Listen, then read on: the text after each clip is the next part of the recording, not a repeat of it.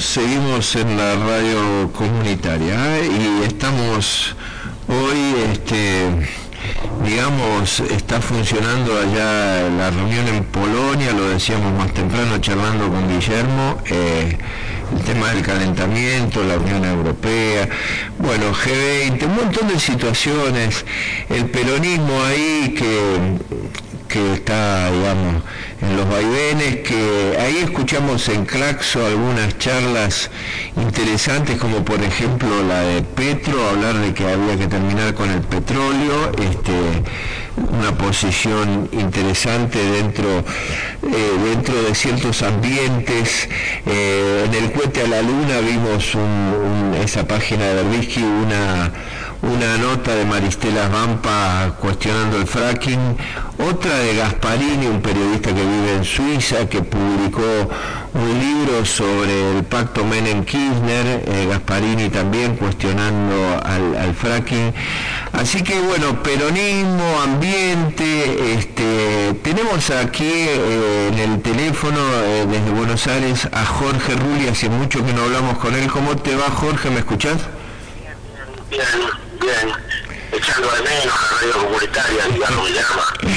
Sí, estuvimos eh, y estábamos, viste, en, la defensa de la 772, estuvimos muy ocupados, nos tienen en jaque acá en Mendoza con un intento que viene justamente de un, hoy me decía, viene de Abraham, que era intendente de Guaymallén, y que de una unidad ciudadana, un intento de volver a introducir al proyecto San Jorge justamente acá en Españata a través de una reforma de la 772, que es una ley que surge de, la población, empieza ahí en San Carlos todo el pueblo con esta consigna, el agua vale más que el oro, el agua de Mendoza no se negocia, que para nosotros es una alegría, porque acá la conciencia del agua, Jorge, es, vos sabés que estos días está lloviendo, pero en todo el año prácticamente no llovió, estos días empezó a haber agua, pero realmente... ¿Qué es el proyecto San Jorge?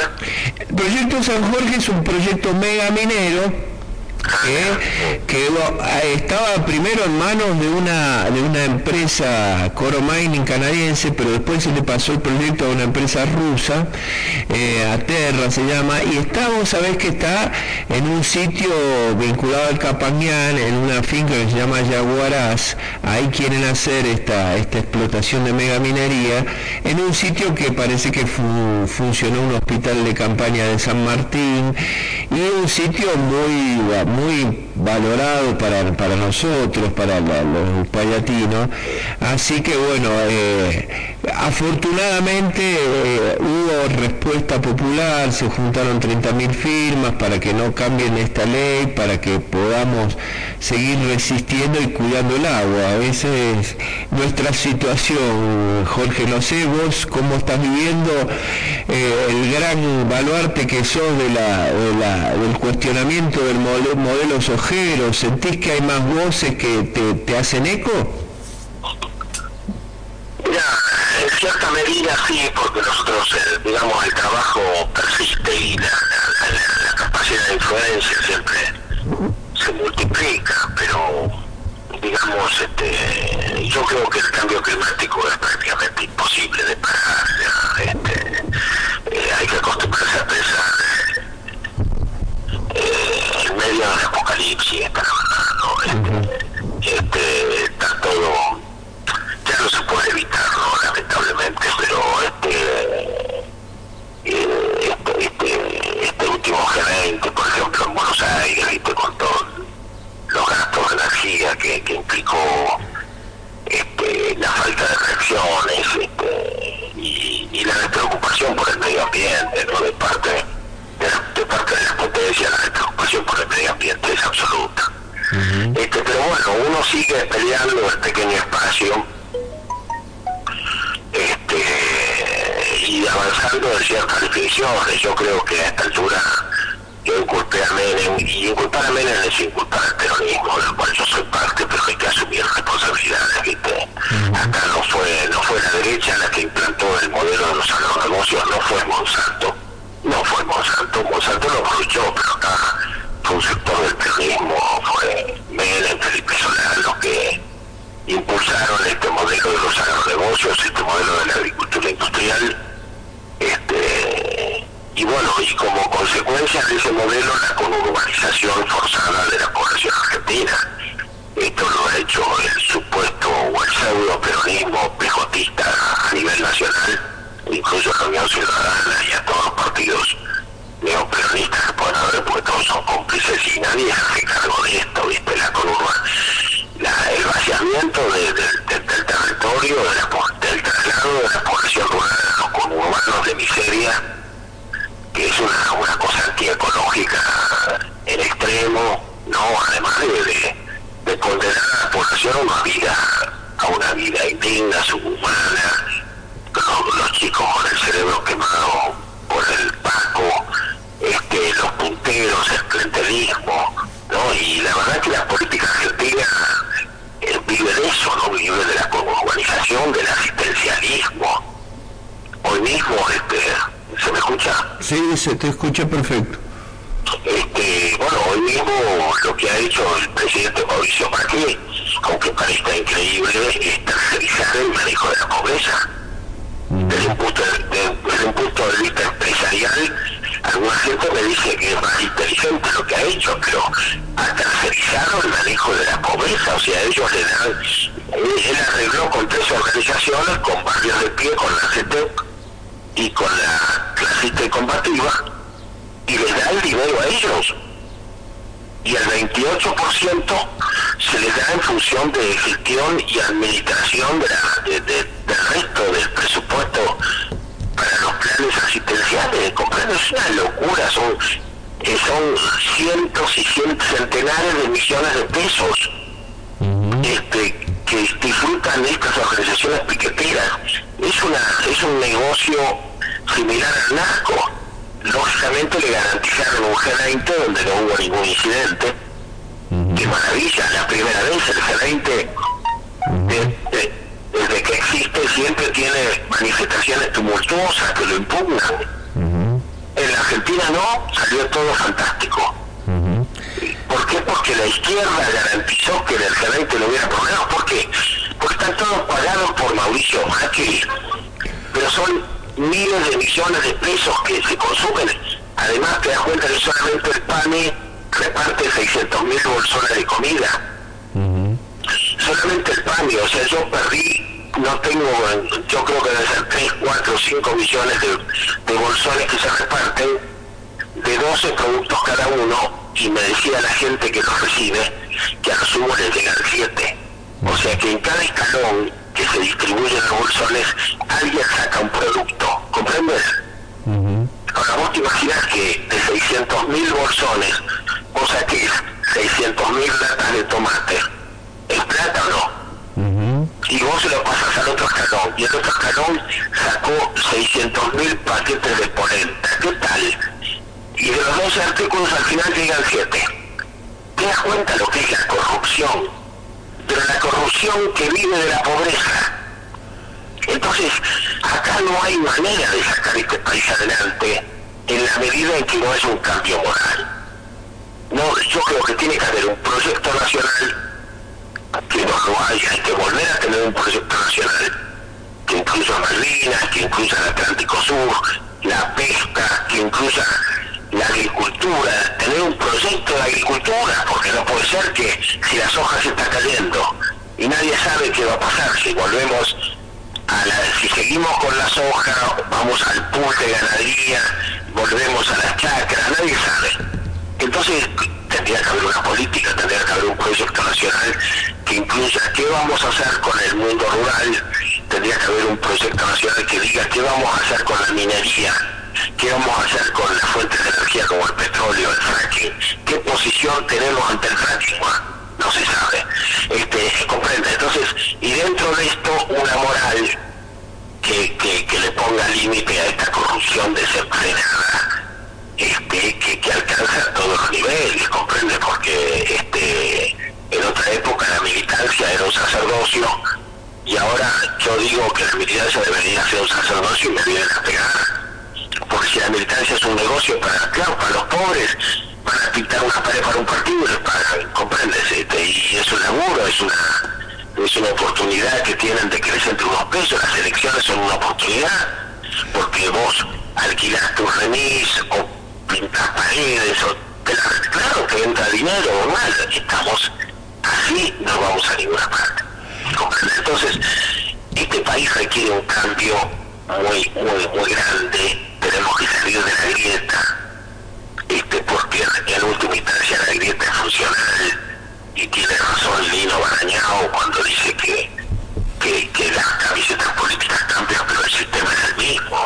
Claro, Mauricio Macri y Cristina están acordados evidentemente que hay un acuerdo en mantener un sistema que uno van a poner, uno juegan de izquierda, el otro de derecha, si uno juegan de arriba, el otro juegan de boca, pero el, sistema del fútbol y las reglas, ¿eh? como dijo, como dicen los italianos, y regolizano così, punto.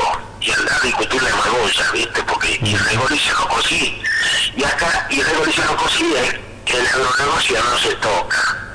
Este, la soja no, no va más porque baja el precio, bueno, vamos al punto de herrería.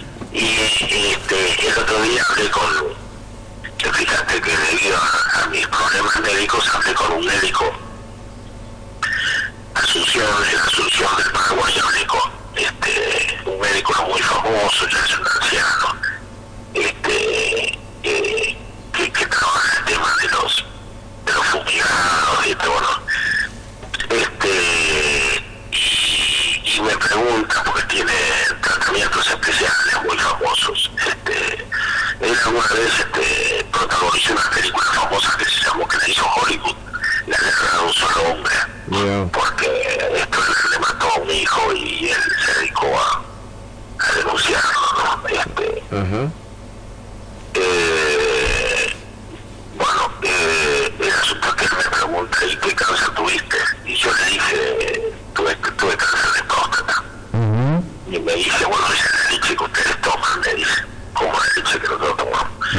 Sí, dice la leche argentina, porque le ponen la, la, la, la hormona recombinante bovina transgénica, que, da, que aumenta la leche y se produce cáncer de mama en las mujeres y cáncer de próstata en los hombres. Dice la leche que ustedes toman, esa leche ensayetada, pero esta hormona se la aplica en el campo, está totalmente prohibida por la Unión Europea y por muchos países del mundo. Por eso la Argentina, la Argentina no puede exportar leche a la Unión Europea. ¿Comprendes? Pero aquí nadie controla. ¿A quién le importa? ¿A quién le vas a decir a Mauricio Macri? A quejar. ¿A quién le, ¿Ante quién me quejo de que le ponen una hormona recombinante bovina transgénica en el campo? ¿A quién me quejo? Qué locura. No hay, locura. Entonces, locura total. Ajá. Locura total. Te das cuenta que en Francia, en Francia es fam famosa por sus quesos. Ajá. A, nadie, a nadie se le ocurriría hacer un queso con leche pasteurizada. La leche se toma fresca, como la tomábamos nosotros cuando acá en Argentina, y claro. tomamos la, leche fresca. ¿Cómo va a tomar la leche fresca? Te la tienen que pasteurizar. ¿Por qué? Porque la leche, porque, porque el tambo está muriendo. ¿Por qué la tienen que pasteurizar? ¿Por qué no van a encontrarla en el tambo? ¿Se entiende? No, no, no, no. La leche se toma fresca. Hay que hervirla. ¿Por qué? Porque no, porque, porque las condiciones de, de salubridad no son las correctas.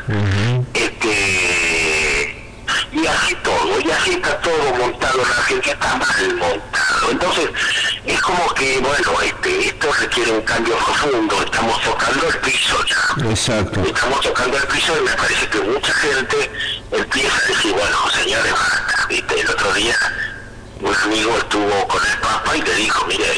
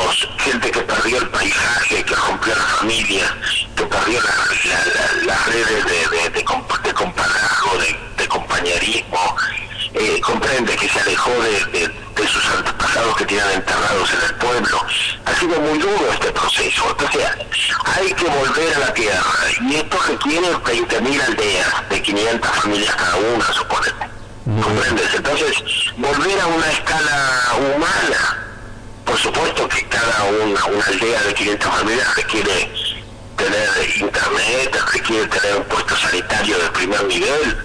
Si hoy se puede hacer todo eso, ¿cuál es el problema? Podés tener agua, agua limpia, ¿cómo no? Tenés que resolver cinco o seis problemas fundamentales. Este, y fíjate que este, y si no los resuelve el Estado lo va a tener que resolver la gente.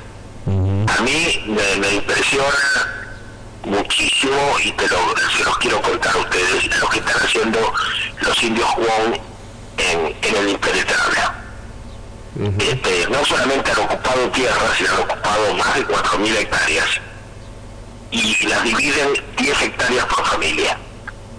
Y están negociando a nivel del gobernador, tengo videos donde están 20, 30 indios sentados en mesas con los ministros y los funcionarios. Y, el ministro dice, este, tengo que reconocer que esta gente no corta no corta eh, rutas, no, no hace líos, esta gente trabaja, están produciendo para todos los mercados, han ocupado pacíficamente, esta gente eh, tiene convenios con los municipios y comparten los tractores, este, el herramental, porque no tienen, todavía no tienen herramientas propias, están haciendo una reforma agraria. Yo dije, paradójicamente, en la Argentina son los indios los que colonizan, porque los que colonizaban quiere decir los italianos, pero ¿de dónde viene? Colonizar viene del colón. Bueno, los indios están descubriendo América, están eh, colonizando la tierra, y me parece fantástico. Y eso, ¿por qué? Porque tienen un, un discurso este, de autonomía, porque alguno estuvo en el sur de México, en Chiapas, y comprendieron el secreto del zapatismo. ¿Entiendes? No tienen la actitud eh, extorsiva y agresiva al pedo de los mapuches del sur, que no van a conseguir nada más que muertos, porque lo que quieren es disputar los recursos económicos. No, los Wong están laburando la tierra, han dejado miles de años, han sido eh, cazadores recolectores y se están transformando en chacareros. Y no es fácil, y no es fácil, pero están rescatando a las familias de la marginalidad, de los bolsones y de los planes, para volver a valorar la tierra y aprender a cultivarla y replantar árboles en un impenetrable que ya no existe porque lo arrasaron, ¿comprendes? Y entonces ahora están haciendo chacras en esa, en esa tierra que fue de ellas y de ellos y que vuelve a ser de ellas. Y la diferencia con los mapuches es notable. Y por eso los mapuches van a fracasar, porque porque van detrás del petróleo, porque van detrás del frente, porque, porque no está claro qué es lo que quieren. Porque si no, yo siempre digo, de, de Lázaro Báez la mano derecha de Cristina se le cuentan 1.200 propiedades, que no son todas estancias, pero esas 1.200 propiedades, por lo menos 500 eran estancias. Hermano, si los mapuches quieren laburar, que les den las 500 estancias. ¿Por qué no se las dan y terminamos el problema?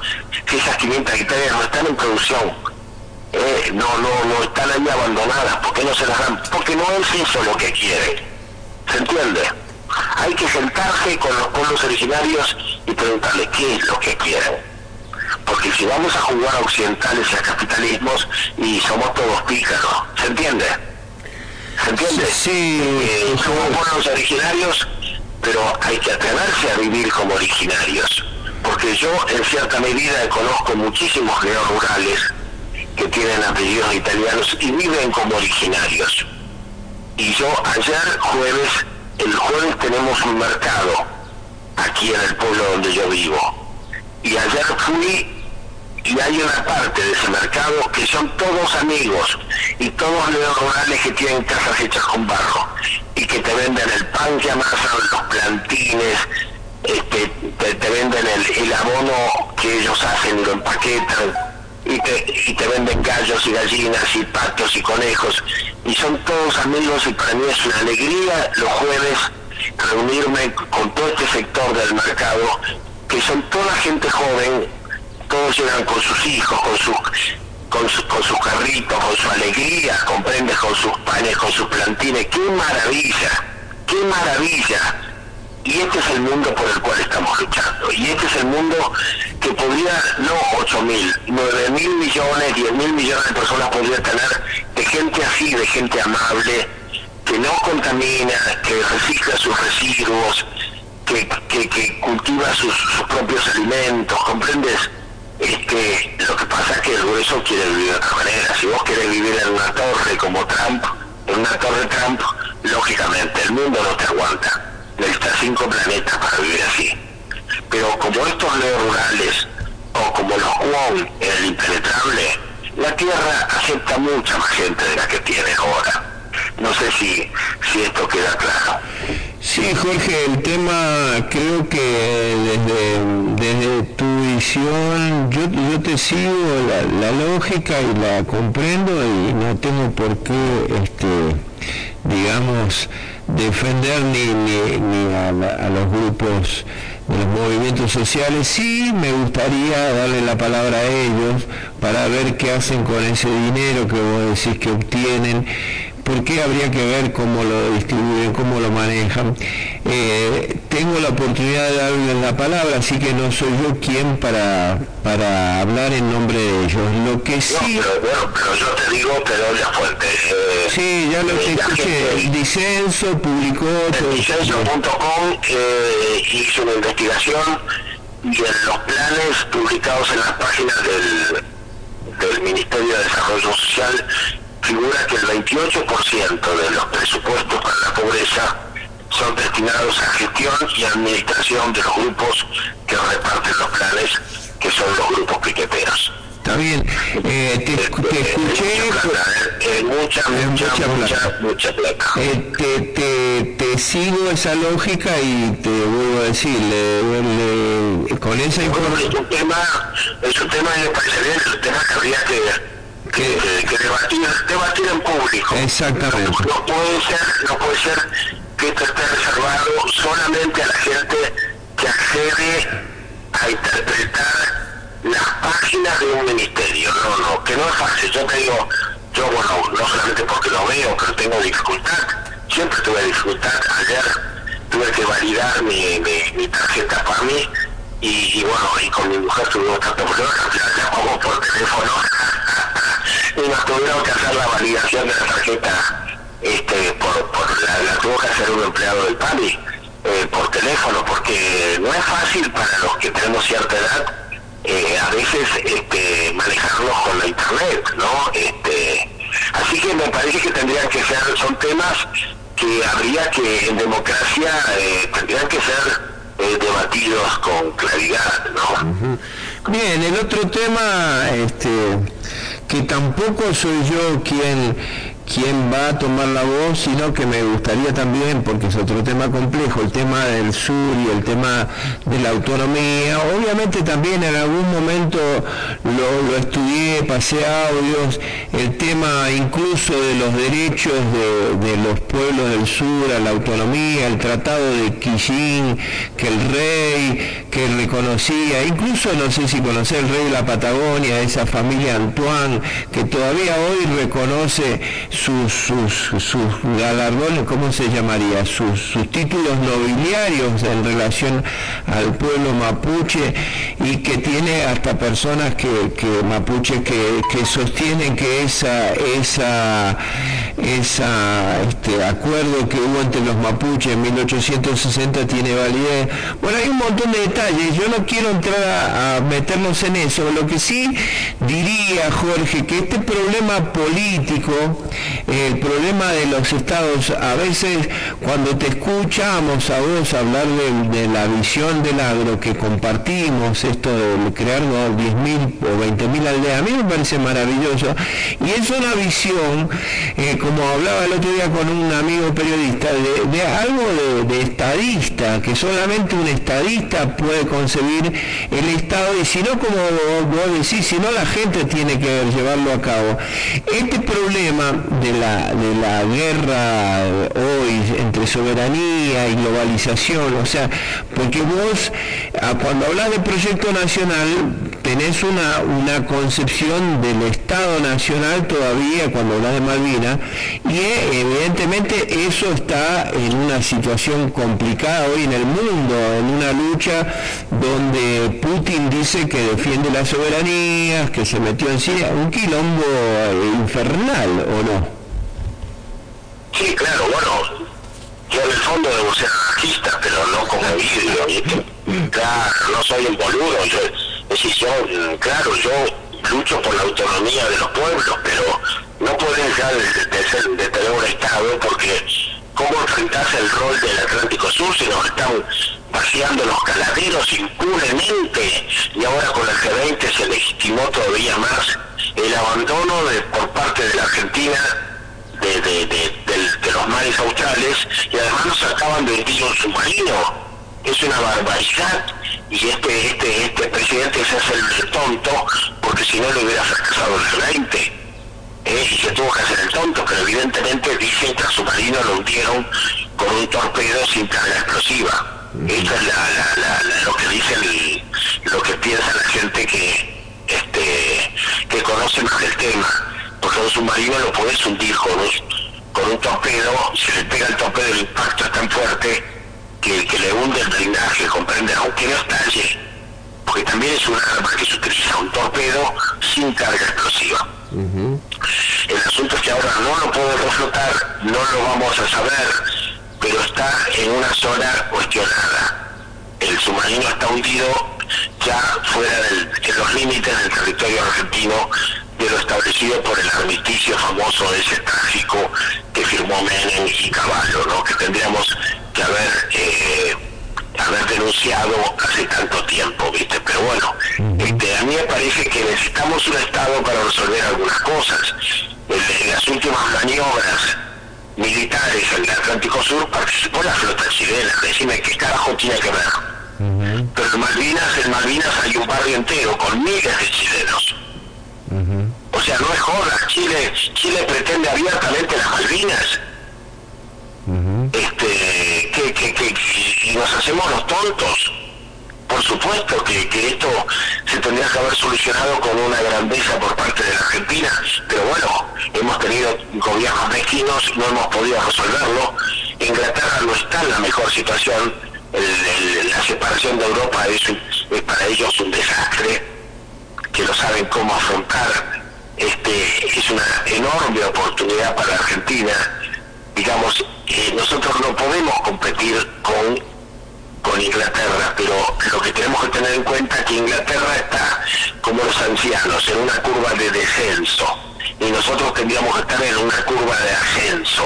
Entonces, esto uno se sienta con el otro, se entiende, como un joven con un anciano, y decir, mira, este vos ahora tenés unas armas que yo no te puedo pelear, pero este sería mejor que negociemos porque en 10 años yo te la conozco, ¿viste? Esta es la verdad.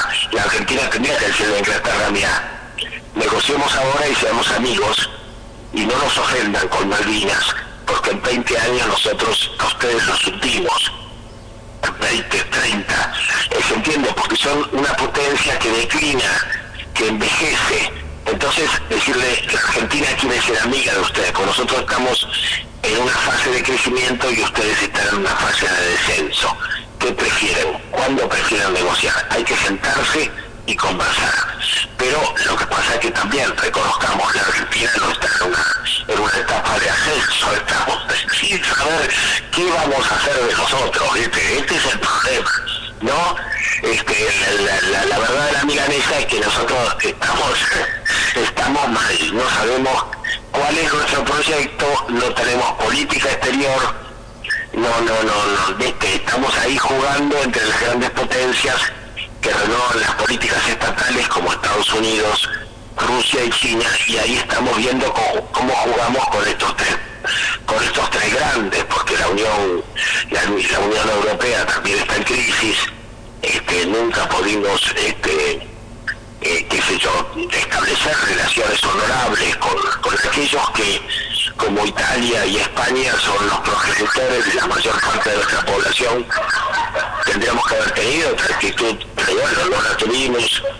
Hoy ellos, todos los países de Europa están metidos en un berenjenal de invierno demográfico, de crisis económica, de, de, de, de, que no tienen política, de que la política de género los está los está arrasando, ¿no?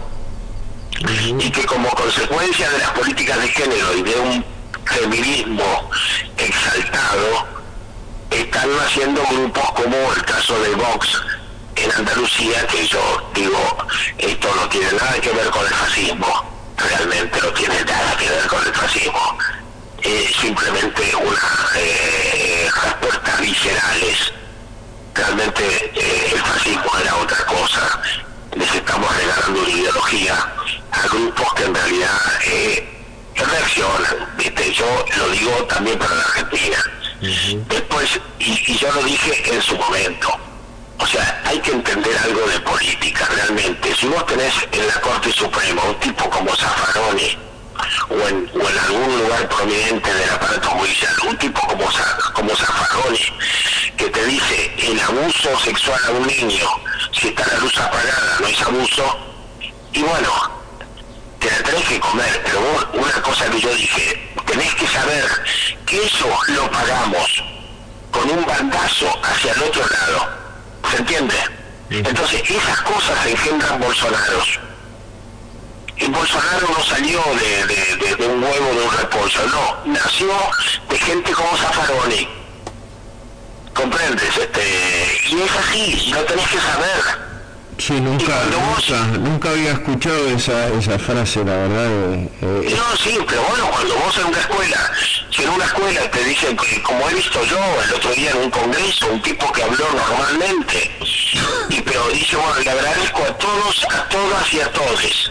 Y bueno, hermano, esto se paga, esto se paga con Bolsonaro, hermano.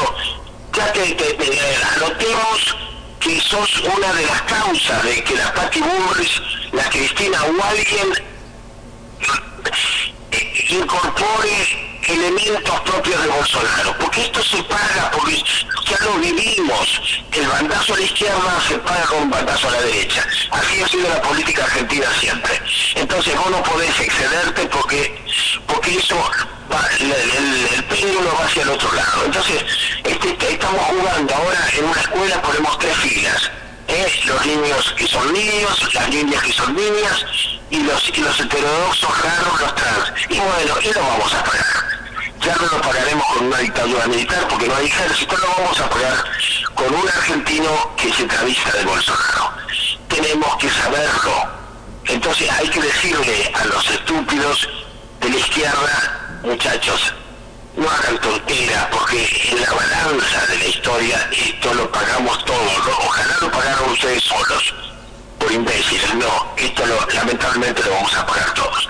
Este, a mí me parece que necesitamos esta, recuperar esta inteligencia de la política, ¿viste? Yo, a yo, mira, yo vivía en, Suecia, donde prácticamente ya no había familias donde todas las familias eran monogámicas, o sea, una mujer, dos niños, un hombre solo, este, en departamentos. No había familias, sino tenías que irte a la, a la Suecia rural para encontrar familias. ¿Eh? Este, yo no es que no las haya, pero ahora los perros, una torta. No, no molesta. Pero bueno, este, yo conocí familias donde el, barco con el que navegaban, eh, en el barco el que navegaban trabajaban tres generaciones, o sea, el abuelo, el padre y el hijo. Pero eran excepciones, ¿entiendes? Todo el grueso eran monogámicos y niños había muy pocos. Eso era la Suiza que yo conocí en los años 80. Yo fui hace poco a España y me encontré con que España está exactamente igual la familia monogámica, todas las familias separadas, la mujer queda con los niños, el hombre queda por ahí con otro niño. No, no, es lo mismo, ¿entendés? Ya con los niños, en casa de, una gente que tenía un jardín maternal y me decía, ya no tengo bebés, no tengo, no lo encuentro.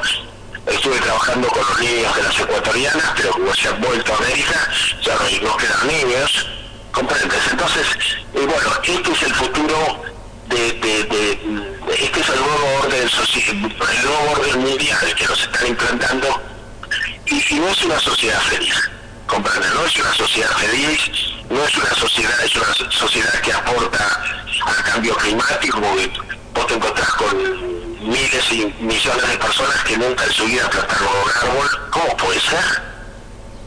¿cómo puede ser que preguntarle a cada uno, ¿usted alguna vez plantó su vida un árbol? Y bueno, y cuando si te dice que no, mire, usted no está apto para nada, realmente usted tendría tendría que ser trabajo comunitario forzado, ¿viste?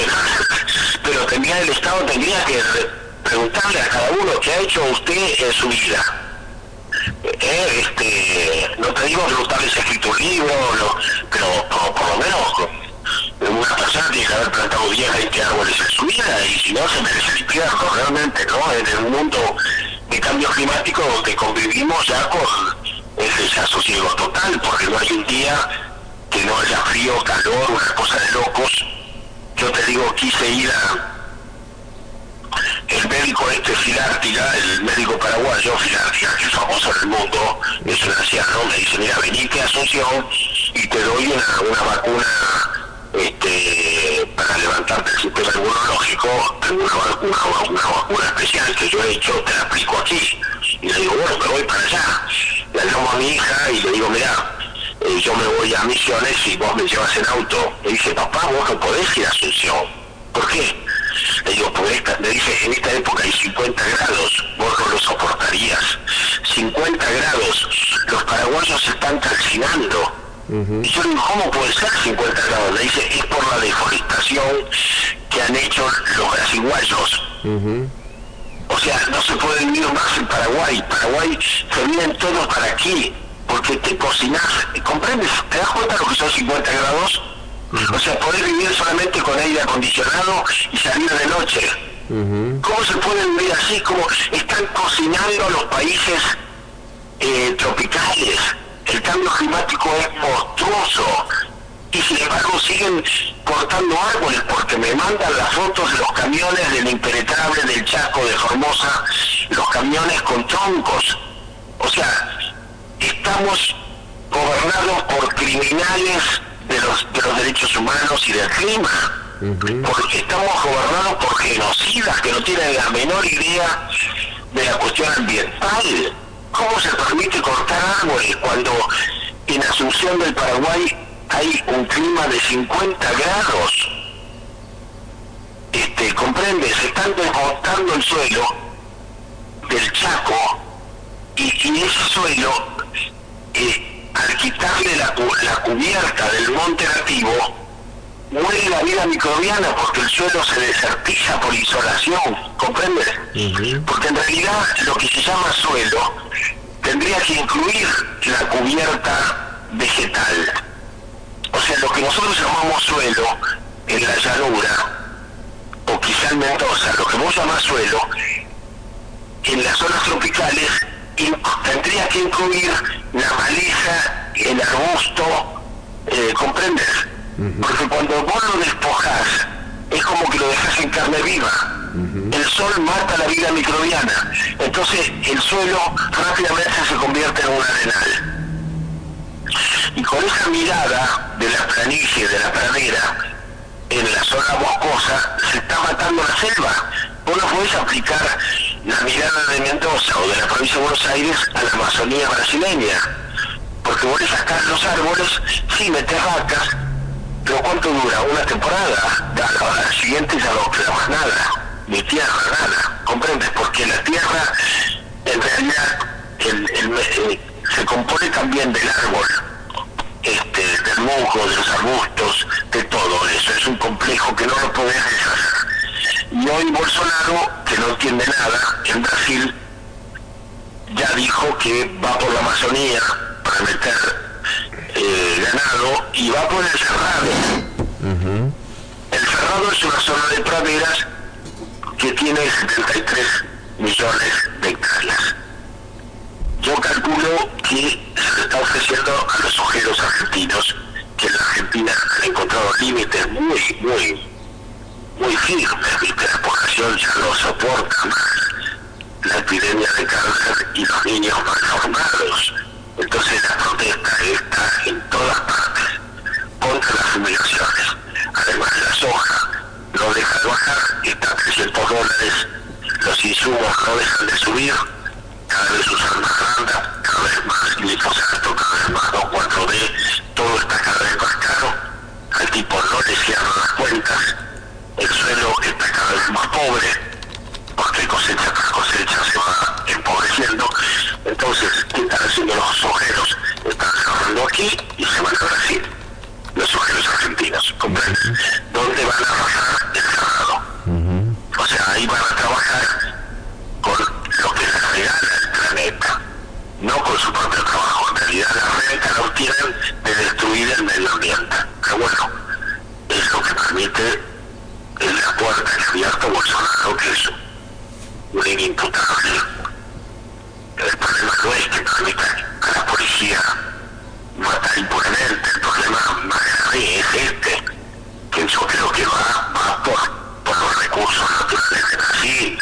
Esto es más grave. Lo demás es demagogia y todo lo demás. Este, ayer se está viralizando en este momento un video que de una cosa que ocurrió hace tres días en Sao Paulo. Un chico asaltó una joyería y le, le, como hay un, botón de alarma, la policía llega y, lo atrapa, lo, mejor dicho, lo, el, chico se da cuenta que está encerrado en la joyería. Este, entonces sale y toma por el cuello a una anciana, le pone la arma en la sien y trata de salir con ella por la vereda, por la calle para, escapar. La gente le grita a la policía que lo mate, empiezan a gritar, la gente grita que lo maten, que lo maten, este, al final todo el mundo muy nervioso, este, muy mal, él también, al final la, anciana parece que se cae o lo que sea, deja un hueco y la policía lo acribilla, entonces toda la gente aclama, aplaude a la policía, gritan, se ríen y todo esto se ve en un video. Y esto es lo que ha permitido que surja Bolsonaro, comprende. Pero por detrás de todo esto que es el circo romano, que es horrible, por detrás de esto están los enormes negocios que se abren en el cerrado brasileño, que te repito, son 73 millones de hectáreas. Te das cuenta que en la Argentina la soja tiene, está ocupando 35 millones de hectáreas, el doble de la superficie de soja que hay en la Argentina se abre este, impunemente en tierras brasileñas y sumale a esto los millones de hectáreas de la Amazonía, donde bajo los grandes árboles se puede hacer ganadería. O sea, hay un negocio fabuloso. Entonces la gente, gente con esa visceralidad, con ese odio hacia el, hacia el que roba, con esa desesperación, está justificando las políticas del saqueo y lo mismo está pasando en Andalucía con, con el desplome del PSOE. El PSOE, ¿por qué se desploma? ¿Por qué ha jugado con el feminismo? el tema no es el aborto. Acá en la Argentina la discusión por el aborto, si era, si era el aborto castiga a las mujeres pobres o no, es una discusión que ocupó una semana y rápidamente la discusión fue el otro, el, gran tema no era el aborto, a nadie le importaba el aborto. El tema es que los niños puedan decidir su sexo sin permiso de sus padres. Punto, ya estamos ahí, ese es el tema. El tema son las políticas de género que vienen pagadas por Soros. Y ya se sabe la lista de políticos argentinos con todo el espectro que reciben dineros de Soros. Ya salió los diarios, ya está. Ya todos tenemos políticos de izquierda, de, centro derecha, de centro izquierda, ya está listado, ya sabemos cómo es. Nos manejan como, como, como, títeres, ¿comprendes? Y estos es Soros, y estas son las políticas del, del Banco Mundial y las políticas financieras y las políticas del, Centro Judío Internacional y que todo está Eduardo Einstein como tesorero. Y bueno, y ahí está, y lo tendríamos que saber. Y lo tendríamos que saber porque el mundo se maneja así. Hay un mensaje, Jorge, este que me llega de algún oyente. Eh, me, envía, yo, yo no, ahora no hay tiempo para leerlo y tiene que ver con la frase que dijiste de Zafarón y que yo estaba buscando, esa frase está replicada en muchos medios, yo no la conocía. El problema, dice el mensaje que me manda un oyente, es que Rulli se nutre de Clarín y La Nación. ¿Cuáles son tus fuentes de información, Jorge? Esa es una soberana imbecilidad de los que inventaron a Clarín como enemigo y no tienen la menor idea de nada, de nada. Porque le voy a recordar a ese señor, a ese señor, que yo enfrenté a John William Cook en el año 58 a favor del voto en blanco, yo con muchísima gente de la resistencia peronista, cuando yo, John William Cook al que hoy consideran que es el prócer del peronismo, se alió con Frigerio, que era el que manejaba el diario Clarín. El diario Clarín era del Partido Comunista y el señor Noble ponía el apellido. Y eso no ha cambiado, porque el nuevo director de Clarín, este que tiene un cáncer en el cuello, no me acuerdo ahora cómo se llama, tan famoso, contra el cual Mañeto, Mañeto. Era también miembro del Partido Comunista y llegó al puesto en que llegó dando exámenes de, de marxismo-leninismo. Porque eso ha sido el diario siempre, el gran diario del Partido Comunista de América Latina.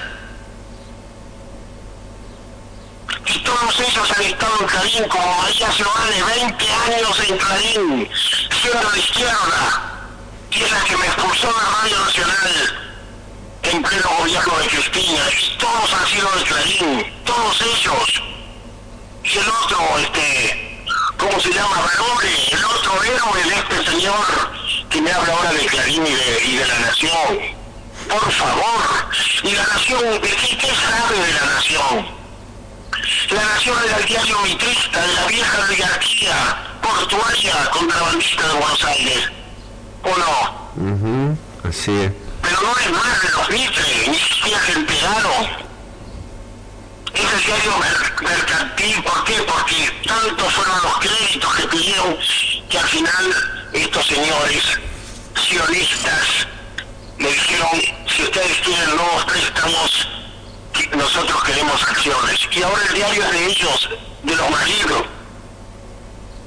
que los conozco personalmente, he sido amigos de algunos de ellos o sea que la nación no es más del electrismo, es de los maridos. No se enteraron. El partido como el, el diario Clarín, que fue íntimo absolutamente de Néstor Kirchner, absolutamente íntimo. Hasta que se enteraron que Kirchner les estaba tratando de comprar las acciones en Londres. Y se enemistaron. Y es un problema de ellos. Pero te voy a decir una cosa fue el gran enemigo de Guillermo Moreno, el gran enemigo del kirchnerismo ha sido Clarín. Pero nunca tocaron papel prensa. El Estado argentino nunca les tocó papel prensa. ¿Por qué? Porque les interesaba les interesaba tener a Clarín como enemigo, ¿comprendes? Porque con una sola medida, no contra Clarín, una sola medida sobre papel prensa y Clarín se caía no tomaron esa medida. ¿Por qué no la tomaron? ¿Por qué no la tomaron? Porque les interesaba tener a Clarín como adversario. Así como les interesaba tener a Mauricio Macri de gobernador, de jefe de gobernador en Buenos Aires, y para eso dividieron las, las fuerzas en la capital, dividieron sus propias fuerzas para que Mauricio pudiera ganar, ganar en capital. Hola. Sí, te escucho, te escucho. Hicieron lo mismo con Macri que con Clarín. Y los demás argentinos no tenemos la culpa de que ellos no entiendan de política y crean entender de política. Ellos se sobreestiman y en realidad nunca entendieron de política, entendieron de negocios, porque más de la mitad del tiempo que ocupaban como administradores de la cosa pública la usaban en manejar sus propios hoteles y en lavar dinero y en acarrear bolsos de euros. Y tuvieron una situación excepcional porque tenían la vaca atada con la soja y el dinero que les daba la soja permitía cubrir todos los baches pero eso se terminó. Y ahora tenemos el país real, cargado de deudas y además con un presidente que ellos generaron y que nos han deudado por 100 años más. Y que es un empresario y la gente lo votó a Mauricio Macri por espanto a ellos. A ver si entienden, no votaron a Mauricio Macri por amor, lo votaron por espanto a ellos que no son peronistas, que nunca lo fueron, que lo que montaron es un enorme simulacro de peronismo.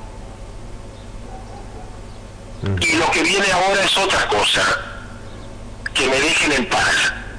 Yo soy ecologista, soy municipalista, soy indianista, soy libertario y soy peronista histórico antiguo, no tengo nada que ver con ellos no participé en estas políticas que llevaron a urbanizar la población y a convertir lo que era una Argentina medio paradisíaca en un infierno urbano, en que no hay chico que no tenga cerebro quemado por el paco, eh, no hay un chico que no se drogue, este hacinamiento horroroso de los conurbanos que si Perón reviviera volvería a morirse de espanto de ver lo que han hecho en su nombre. Jorge, ¿me permitís decir algo ahí? Sí, y no digo nada.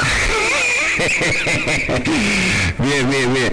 Está bien la reacción, está bueno, está bueno. Este, no, lo que empezaste la charla, eh, claro, y nombraste a, la, en otra época era el innombrable, ¿viste? Y, y la soja y, y Felipe Solá y el innombrable y después, después aludiste al, tratado este de Londres, que, este hombre González, creo que era Julio González, eh, difundió el que es, y, el, pino, el, pino nuestro, Pinito, eh, Solana hablaba el otro día de cómo, cómo se llevan la, la pesca, una, cosa espantosa, y él volvió a insistir con, con la democracia de la derrota, este peronismo, digamos, servil, claro, a partir de Malvinas, Malvinas.